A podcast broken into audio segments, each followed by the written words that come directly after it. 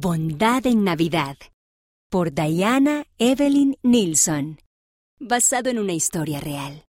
Pueden tomar mi almuerzo, dijo ella. Esta historia tuvo lugar en Japón.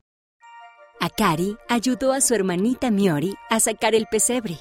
Le encantaba prepararse para la Navidad. La figura del niño Jesús extendía los brazos desde el pesebre con una sonrisa en su rostro. Akari sonrió también. Le hizo pensar en lo mucho que Jesús la amaba. Muchas personas en Japón no celebraban el nacimiento de Jesucristo como lo hacía la familia de Akari. Pero aún así, hacían regalos y pasaban tiempo con la familia durante la Navidad. El teléfono del papá sonó. Lo respondió y habló por un minuto.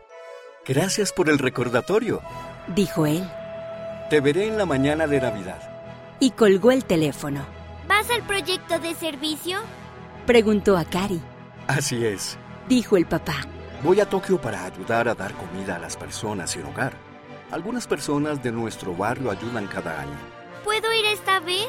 Preguntó a Kari, ¡Claro! dijo su papá. Miori también puede venir.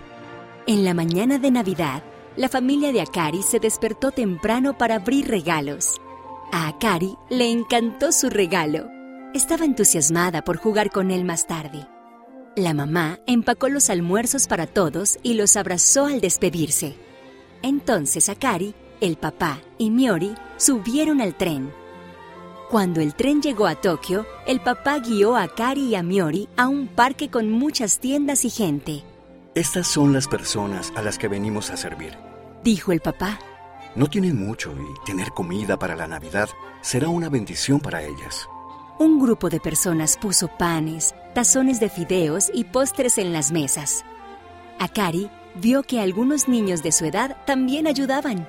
¿Son todas estas personas de nuestra iglesia? Le preguntó Akari a su papá. No todos. Dijo el papá. ¿No es genial cuántas personas quieren ayudar? Akari, Miori y el papá pusieron comida en cajas. Luego ayudaron a entregar las cajas a las personas de la fila.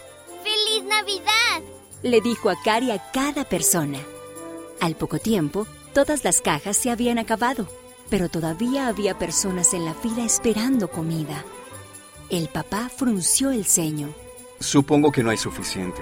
Se volvió a las personas que estaban esperando. Lo siento mucho, no tenemos más comida. Akari no quería que esas personas se fueran sin comida. ¿Había algo que ella pudiera hacer? ¿Pueden tomar mi almuerzo? Dijo ella. Buena idea.